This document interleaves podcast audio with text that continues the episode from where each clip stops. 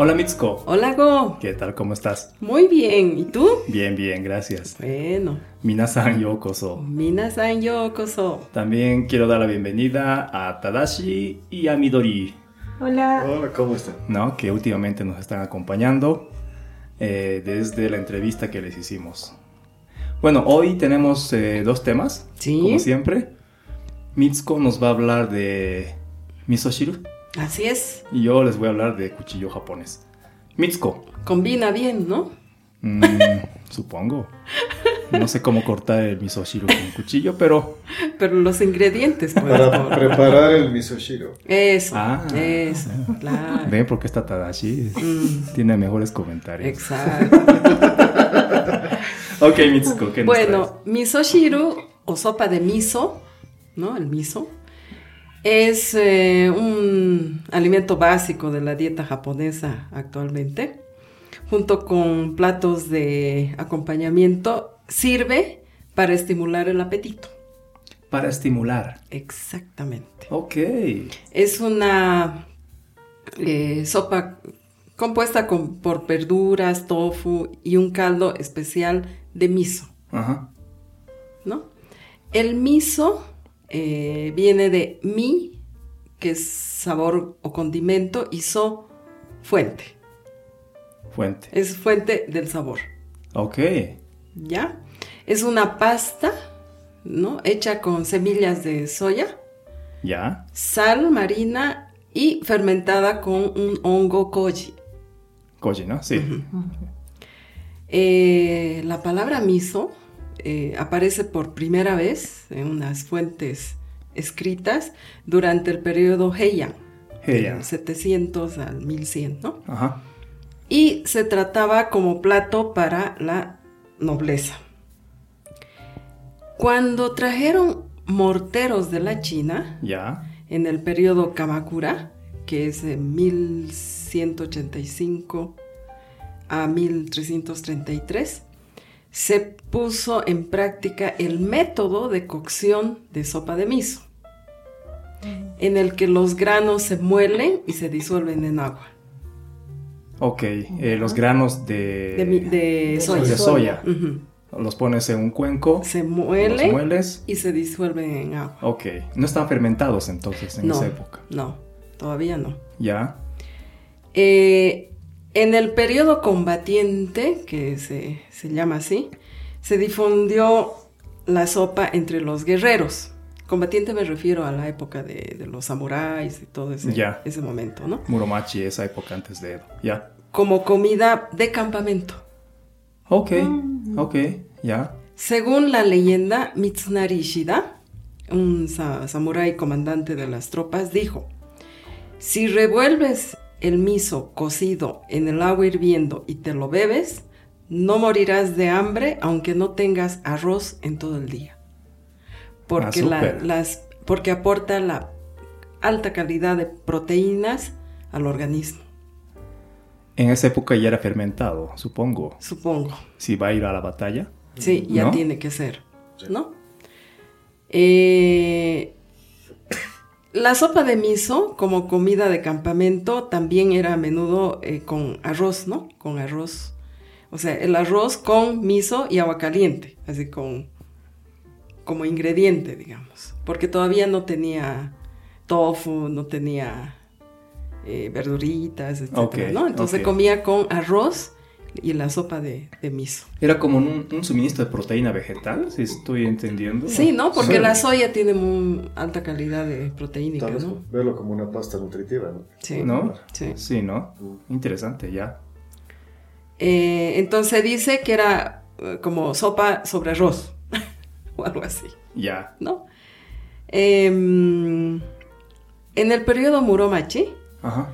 el miso fue producido por los granjeros como conserva casera.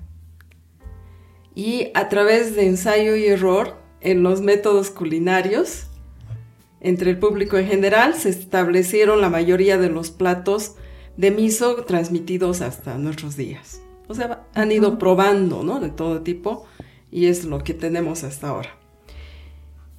En el periodo Edo, que es posterior al, al que hablamos, el miso se convirtió en una parte indispensable de la dieta japonesa hasta nuestros días, ¿verdad? Ok, sí. Lo que provocó un aumento significativo de las ventas en las tiendas de miso, que antes solo se hacían en el campo y era para consumo interno, digamos, interno entre comillas. Ya en el periodo Edo, como que ya eh, sale, sale a la venta, ¿no? Y hay tiendas especializadas de miso. Ya. En el periodo Showa, de 1926 a 1989, se introduce el envasado y producción industrial de miso. Ok. O sea, es más reciente. Reciente, ¿no? Sí, Ya. sí. Que pueden guardar, guardarse en el frigorífico y la sopa de miso instantánea. Ok. Bueno, decimos reciente, pero hemos empezado desde Heian, ¿no? Desde Heian. Ya. Claro, Sí, sí, Mil años tiene el miso. claro, Sí, ya. claro. Pero digamos como eh, producción industrial, Claro, ¿no? En, en- claro. en Showa. Eh, los tipos de miso más eh, afamados son fer- los fermentados durante largo tiempo. Ok. ¿ya? Y hay diferentes tipos, ¿no? Como el shiro miso, que es o miso blanco, Ajá. que su fermentación dura aproximadamente un año. Y el sabor es más suave. Ya. Acá miso o miso rojo, eh, la fermentación dura aproximadamente dos años. Y tiene un sabor más fuerte, obviamente, que el, que el blanco. ¿no? Ya. El kuro miso o miso negro, la fermentación es de tres años más o menos y su gusto es bien intenso. Ok. Ujú.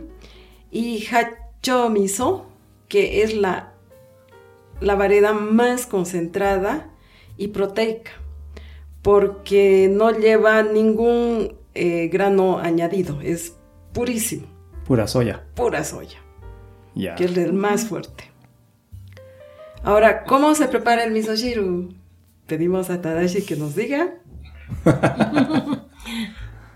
Bueno, en realidad no es muy difícil, ¿no?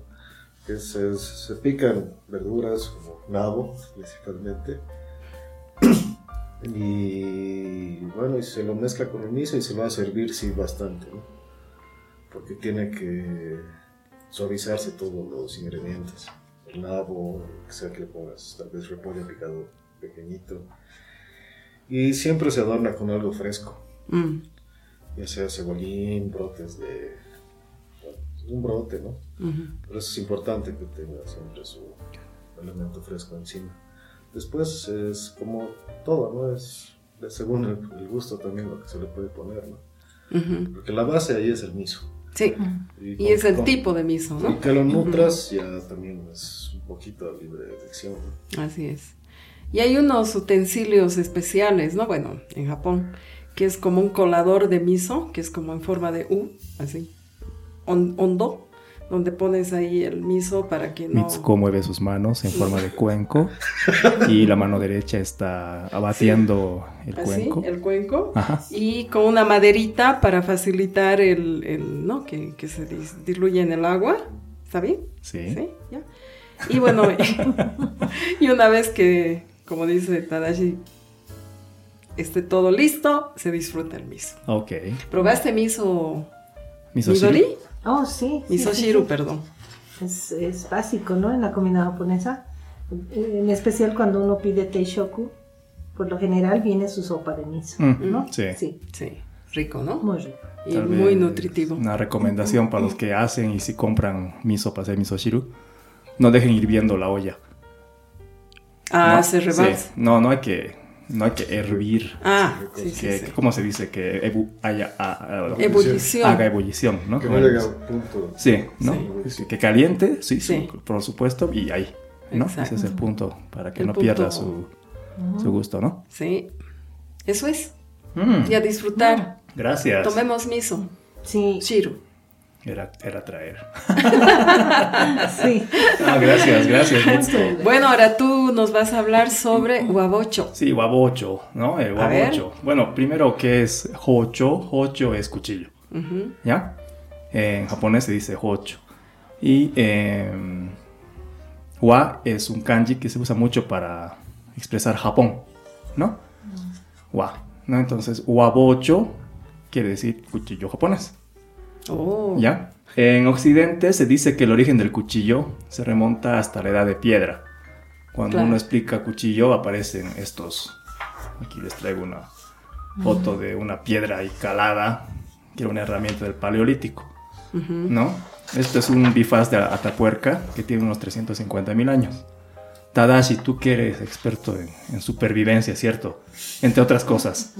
¿Es un cuchillo eso? No sé, en, en tu opinión. Eh, básicamente un cuchillo se denomina por un, un filo cortante. ¿no? Filo cortante, ¿no? Porque esto es más como una punta de lanza para, Eh. para clavar, tal vez. Eh, dependiendo del tamaño, Es- eso podría ¿no? ser de 2 pulgadas y ya podría considerarse, considerarse un cuchillo. Ok, Principalmente para eh, tal vez quitar cuero. ok. En, en Japón, cuando se habla de paleontología, ¿no? O es, estamos estudiando la edad del paleolítico, esto no entra en la categoría de hocho, ¿no? Esta piedra eh, triangular, calada por los lados para, para que corte. De hecho, también existe la palabra eh, ishibocho, ¿no? Eh, ishi es eh, Piedra. piedra y hocho, ¿no? Ishibocho, que tendría esta forma, ¿no? Tadashi. Es, es una, parece una hoja ya más moderna, que tiene unos agujeros, que la hipótesis de los académicos dice que por esos agu- agujeros se pasaba una cuerda para amarrar este instrumento en la muñeca de la mano. Entonces, ¿para qué servía? Era para cortar las espigas ¿no? en la agricultura. Ah.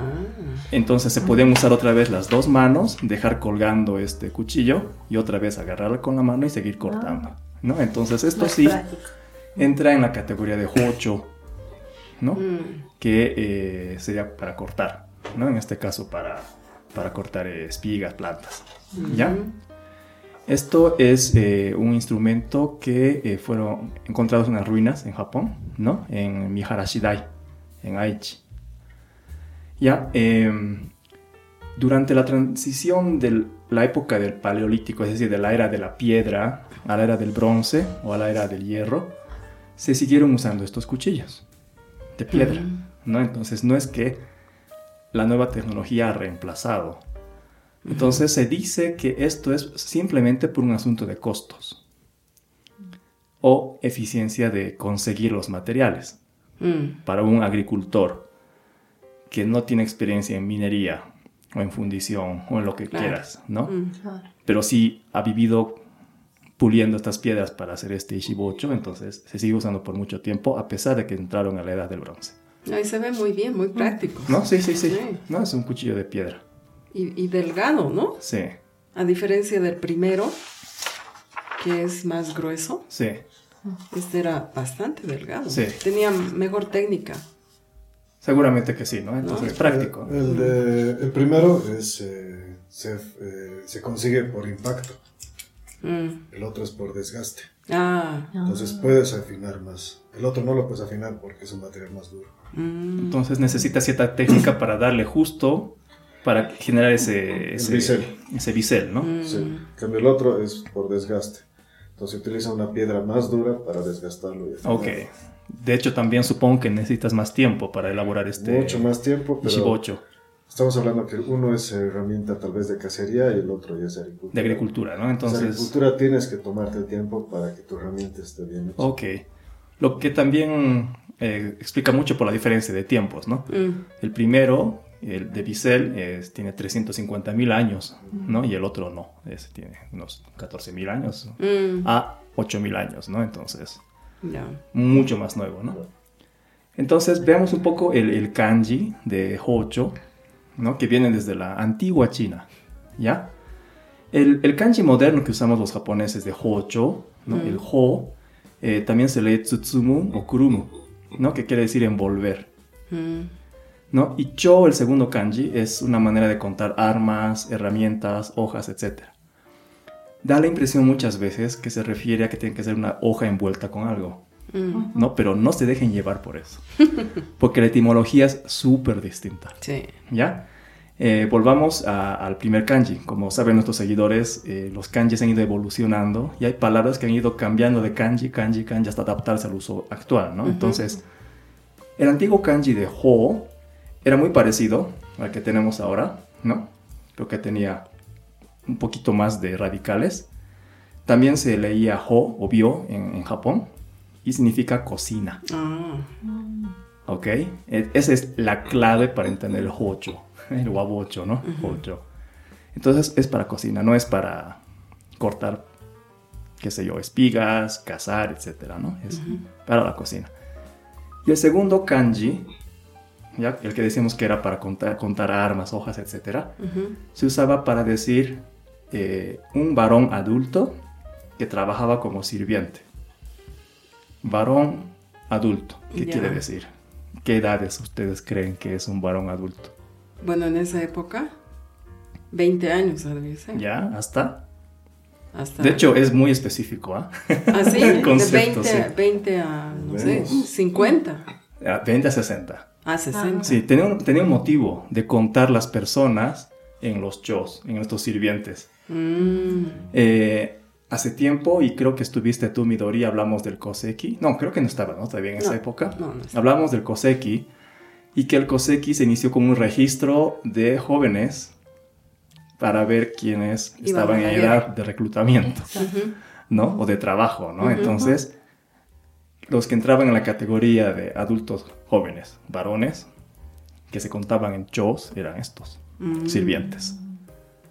Y cuando juntas el concepto de sirviente, que es el típico concepto de la servidumbre de una aldea a, favor de un señor, y la cocina, entonces hocho no significa cuchillo, significa cocinero, Ajá. el que trabaja en una cocina, el, que trabaja produciendo alimentos. ¿no? Entonces ese es el concepto original de hocho, como Mm. se usaba en China y en el Japón tradicional cuando entraron estas palabras. ¿Ya? Entonces, interesante, ¿no? Sí. De hecho, en el diccionario moderno de japonés, cuando uno busca hocho y busca todas las acepciones de la palabra, abajo en las antiguas va a encontrar ryorinin. Ryorinin quiere decir cocinero. Mm. Ryorishi, Ryori. ryorinin, cocinero. Entonces, uno de los significados de hocho es cocinero. Cocinero. Ya, entonces, ¿cómo se transforma de este concepto de cocinero a cuchillo? Y el origen se remonta en China, ¿no? Entonces, en el libro de Soji, que es un libro antiguo de la China, ¿ya? Que es eh, del periodo de los combatientes de China, de Sangokushi. Mm. Esto es en el siglo V al siglo II antes de Cristo, ¿ya? Hasta el siglo III Cristo. Se dice que existía un hábil hocho, o sea, un hábil cocinero, que para demostrar su habilidad a uno de los reyes de estos reinos en conflicto en la época de la China, eh, faenó una vaca entera con un solo instrumento, Mm. que era su cuchillo. Y lo hizo tan perfecto, tan limpio, que sorprendió al rey. Entonces, este cocinero, el hocho, el conocido como el cocinero, su instrumento también llegó a ser denominado el instrumento del hocho, Mm. de este cocinero. No, entonces todos querían un instrumento parecido. Querían el hocho. ¿Se entiende? Claro. Sí. ¿No? Entonces, ahí, ahí surge esto de hocho, ya que se empezó a llamar hocho a este instrumento de, de este hábil cocinero. Entremos a la época de Yamato. Yamato es como la forma, antes de que exista Japón, antes de que existan los reinos feudales, había Yamato, ¿cierto? Entonces, desde, esta época, desde esa época, eh, digamos, de Nara, de la antigua capital, Ujú. hasta Heian, ¿no? En 1100 por ahí. Eh, digamos, resumiendo, de los siglos 7 a 12, digamos, Ujú. ¿ya? Eh, se llamaba katana a todo lo que cortaba. Ah, Ah, de ahí sale. Katana. Eh. Katana, sí. La larga para la guerra. No, todavía no, no estaba evolucionado No. como katana, Mm. pero todo, todo elemento que corte, sea grande o pequeño, era katana. mm. Y el katana pequeño era ese instrumento para cocinar y el katana grande era ese para cortar cosas más grandes. Todo era katana, ¿no? Y eh, según las lecturas, digamos, los académicos, un poco investigando, alguna vez hablamos de cómo evoluciona el idioma japonés, ¿no? Sí. Eh, le decían taus, Taos. taus, ¿no? Al katana, Mm. ¿ya? Y eh, los que usaban, eh, los cocineros eran los ho, ho- ah, hachoya o hochoya. Ya. Ya es sha, como el ninja, persona, ¿no? Entonces la persona del hocho. Entonces hocho dejó de denominarse al cocinero. Sino El cocinero era el que manejaba el hocho. Ya. Ah. Persona del hocho, hocho ya era cocinero. Entonces la transformación estaba ya completa. Mm. El que manejaba bien el hocho era un cocinero. ¿Ya? Entonces fue evolucionando, evolucionando, no voy a explicar todo eso, pero este kanji de ho, al antiguo, cuando se creó el Yoyo Kanji, que es la colección de los kanjis básicos de la instrucción básica japonesa, este kanji no fue incorporado dentro de los Yoyo Kanji. Y en su lugar se usó el de Tutsumu, el de envolver, Mm. que la lectura es igual. Por eso se escribe así ahora. Mm. ¿Ok? Simplemente por la modernización de la lista de kanjis eh, generalmente usados en, en la escuela. Por eso se escribe así, Hocho. Y esta forma simplificada de Hocho dijimos que se originó en China. En China, con la evolución del idioma, dentro del diccionario chino, Hocho es un arcaísmo. Ya no significa cuchillo, esa palabra. Ah. Ya no se usa para decir cuchillo. Entonces ha evolucionado tanto que tienen otra palabra. Ujú. Entonces ahora es una palabra de Japón. Hocho. ¿Ya? Ya. Y el wabocho, cuando hicimos eh, japonés, estamos hablando de, de todas las evoluciones de cuchillos que hay en el mundo, la que es de Japón. ¿Ya? Ujú. Entonces, desde un punto de vista técnico, aquí sí, Tadashi, eres tú el, el capo. Tú eres, a ver, eres paramédico. Eres experto en supervivencia. Eres arquitecto, constructor, chef. Supongo que no eres herrero. Sí, también. ¿En serio? no, pero no, me estás, me estás No, vacilando. ¿En serio? Sí, también. Multifacético. Es- Oye, es- es, Tadashi es Tenemos una ¿no? joya aquí. Sí. Sí, Tadashi es, el- es el mil caras. Aquí tengo mi wabocho, ¿no? Y creo que tú lo comentes, pero tiene, un, tiene una pegatina que dice Hagane y dice se oxida. Ah, Este cuchillo hay que tener mucho cariño, ¿no? Para, Mm. para mantenerlo. sí. De hecho, cada vez que lo, lo saco tengo que hacerle todo un procedimiento para quitarle el, el aceite o la grasa Mm, que lo uso para mantenerlo. claro. No es un lío tener un cuchillo de estos. Y obviamente hay los que no se oxidan, Sí. ¿no? Ujú. pero hay, hay de estos, ¿no? Entonces, eh, los cuchillos babocho eh, siguen uniendo acero japonés y hierro dulce. ¿Qué es eso? ¿Qué quiere decir? Estamos un- uniendo dos tipos de metales distintos, en otras palabras. Eh, sí, eh, bueno, en tema de... Este es un acero al carbono, ¿no? Sí. Por eso se oxida. Eh, bueno, los japoneses siempre tenían eh, esa técnica, ¿no? De mezclar distintos, distintas durezas de metal. Ujú. Por eso aparece el Sanmai también, de tres láminas. Sí, sí, sí. Entonces, esto es parecido a un acero damasco, que es eh, básicamente la amalgama a calda caliente de un metal de dos distintas características. Calientas dos metales y los, los, los unes. Los fusionas Ajá. por calor y golpe. Golpe. Es decir, tengo dos metales que Dos distintas eh, nacieron separados. Por ejemplo, acá, ¿no? acá eh, en la parte negra es el acero al carbono Ok, y el blanco es eh, el, el más brillante es acero dulce. vale. Entonces ahí es donde obtienes las dos características principales de cada material. ¿no? El acero al carbono solo es como cristal. Ya, pero es más duro. Es más duro, pero es más rompible. Ya, No más frágil en el sentido de no es flexible. Se cae, se impacta contra algo y revienta como vidrio. Ya, El acero dulce no. El acero dulce eh, absorbe el golpe y se, se amolda. pero es más flexible entonces. Es más flexible, pero no, no soporta el desgaste. Ok, Entonces tiene la característica de desgaste y de filo, de conservación de filo del acero al carbono y tiene la, eh, el aporte de flexibilidad del acero dulce. ok, súper. Mm. Bueno, eh, muchos de los oyentes saben, pero yo vengo de las artes marciales, de katana, y es lo mismo, ¿no? Eh. Una katana es, es el resultado de juntar estas, estos dos conceptos de flexibilidad y, y rigidez para lograr un buen filo, o sea, un, un metal suave no se puede afilar con tanta precisión como un metal duro. Mm, Pero el metal duro no sirve para la batalla, porque se hace trizas. Pero combinar estas dos, Mm, ¿no? Una parte flexible que, que- que- que vibre cada vez que hay un golpe y la parte dura que corte piel, huesos, ¿no? Esta combinación es la que hace un arma perfecta a la katana, ¿no? Sí, no, la katana también tiene una peculiaridad, ¿no? Que es eh, que el filo y el lomo, eh, su tratamiento térmico es simultáneo, pero es diferido. Es diferido, sí. Es lo que le da la curvatura. Sí, lo que quiere decir Tadashi es que eh, cuando se pone al horno, o, Ujú. eh, no, sé, no se llama horno, se llama... Fragua. ¿No? Eh, se usa eh, una, una mezcla de barro, ceniza y bueno, depende de, de- de los expertos. Es una pasta refractaria. ¿no? Sí, que se pone a un- una mitad de la hoja, ¿no?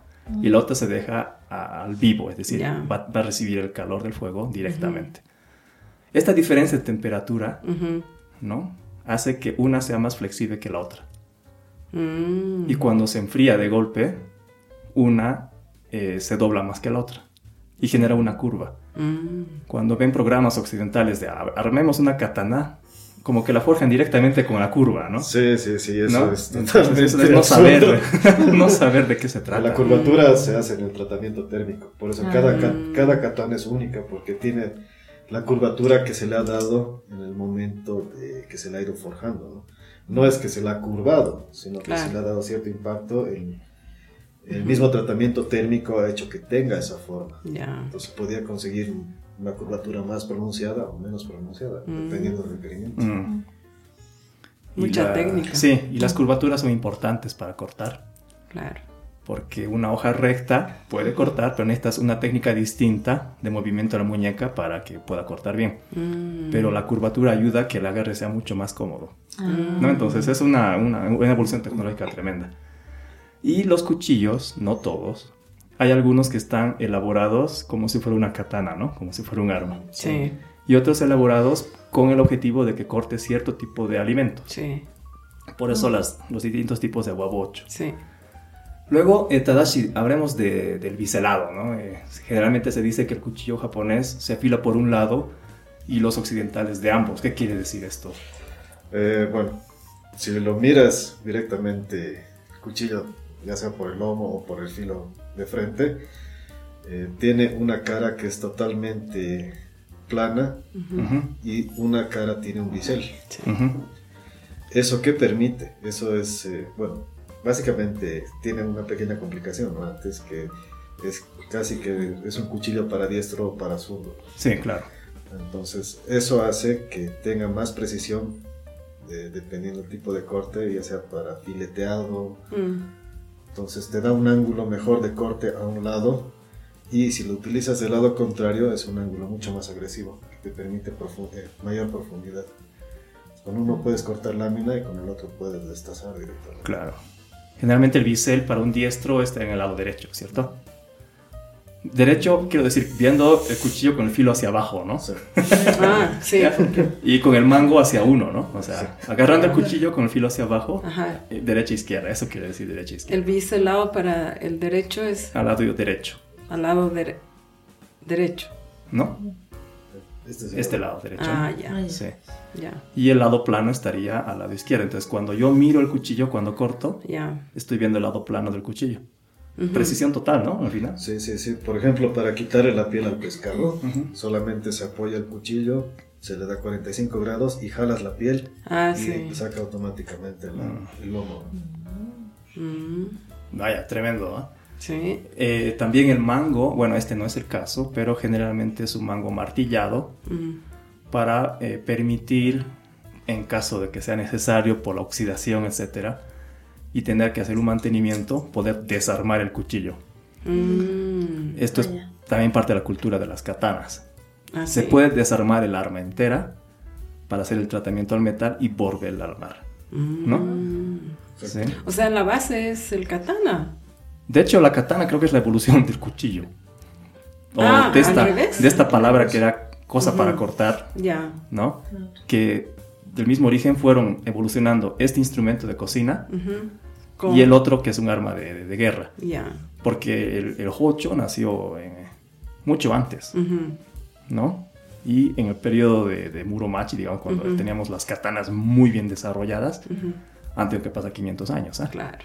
Sí, o, Pero o más, hasta ¿no? eso, Claro, hasta eso ya el Hocho había. digamos. Claro, Mm. así es, ¿no? Ya. Y luego en la época Meiji, Mm. estamos hablando después del cierre con la apertura, La apertura. Eh, Japón recibe mucha influencia de, eh, obviamente, cultura e- europea y método de cocina francesa y alemana, Ah. que han influido mucho en el Hocho, pero sabemos cómo son los japoneses, no han renunciado a, a estos siglos, Sí. siglos de evolución Ujú. y han adaptado el Hocho con los usos de la cocina francesa y alemana. Mm. Y la evolución de los distintos tipos de hocho que conocemos hoy son fruto de ese momento también. Hocho para pescado, hocho para picar, Sí. hocho para pescado grande, hocho Ya. para gyu, ¿no? Gyu ocho Sí. de, de carne de res, Ujú. etcétera, etcétera, Para, ¿no? para impacto, para arrastre. Claro, ¿no? Es- ¿no? Sí, hay de todo, ¿no? Sí. Es un juego de Sí, sí, sí, sí. Y eso es Ah, hocho. Entonces Hocho. cuando vean un hocho, sí, admiren un poco esto y, y no se compren el que es necesita mucho mantenimiento, ¿no? Es un poco difícil. Eh, ahí es, es una cosa por otra, ¿no? Eh, el que se oxida va, eh, tarda más en perder filo, ¿no? Sí, eso es verdad. es Entonces, verdad. Ah. para eso, por, por eso es tan importante, por eso se sigue usando eh, cuchillos al carbono en vez de pasar directamente al inoxidable. El inoxidable tiene un problema. Eh, la cebolla, por ejemplo, mata el filo rapidísimo. La grasa igual, pero el de acero al carbono no. Mm. Si bien eh, pierde un poco de filo, se lo pasa por la, no, no recuerdo el nombre, pero se vuelve a alinear la fibra del acero y está otra vez cortando. No hay que reafilarlo tanto. Necesitamos tener el juego de piedras para afilar, ¿no? El guabocho no es... eh, esas- No es cualquier. eh, no es cualquiera, no, no son esos, no sé cómo se llaman, como una especie de dos, dos círculos que se Sí, sí, entrecruzan. no, No, no, no, no, no. Eso no Eso, eso, eso no es afilador en realidad. claro, no sé. Eso es lo único que hace es eh, alinear eh, la, la fibra del canto del acero. Mm. Pero para tener un guabocho tengan, tengan los accesorios también, ¿no? Que es importante. sí, sí. Sí. No, es que es, un- es, un- es una herramienta de precisión que requiere mantenimiento. Lindo, pero lindo sí. cuchillo. Mm. Eso es. Ah. ¿no? Gracias, Tadashi. Sin ti este capítulo no era lo Sí. mismo. Muchas gracias por el aporte. Muchas gracias, Midori. Gracias a ustedes. Súper, ¿ah? muchas gracias. Muchas gracias. Muchas gracias y bueno, hoy, hoy concluimos con estos dos temas y nos vemos en el próximo capítulo. Gracias. Otsukaresama. Otsukaresama.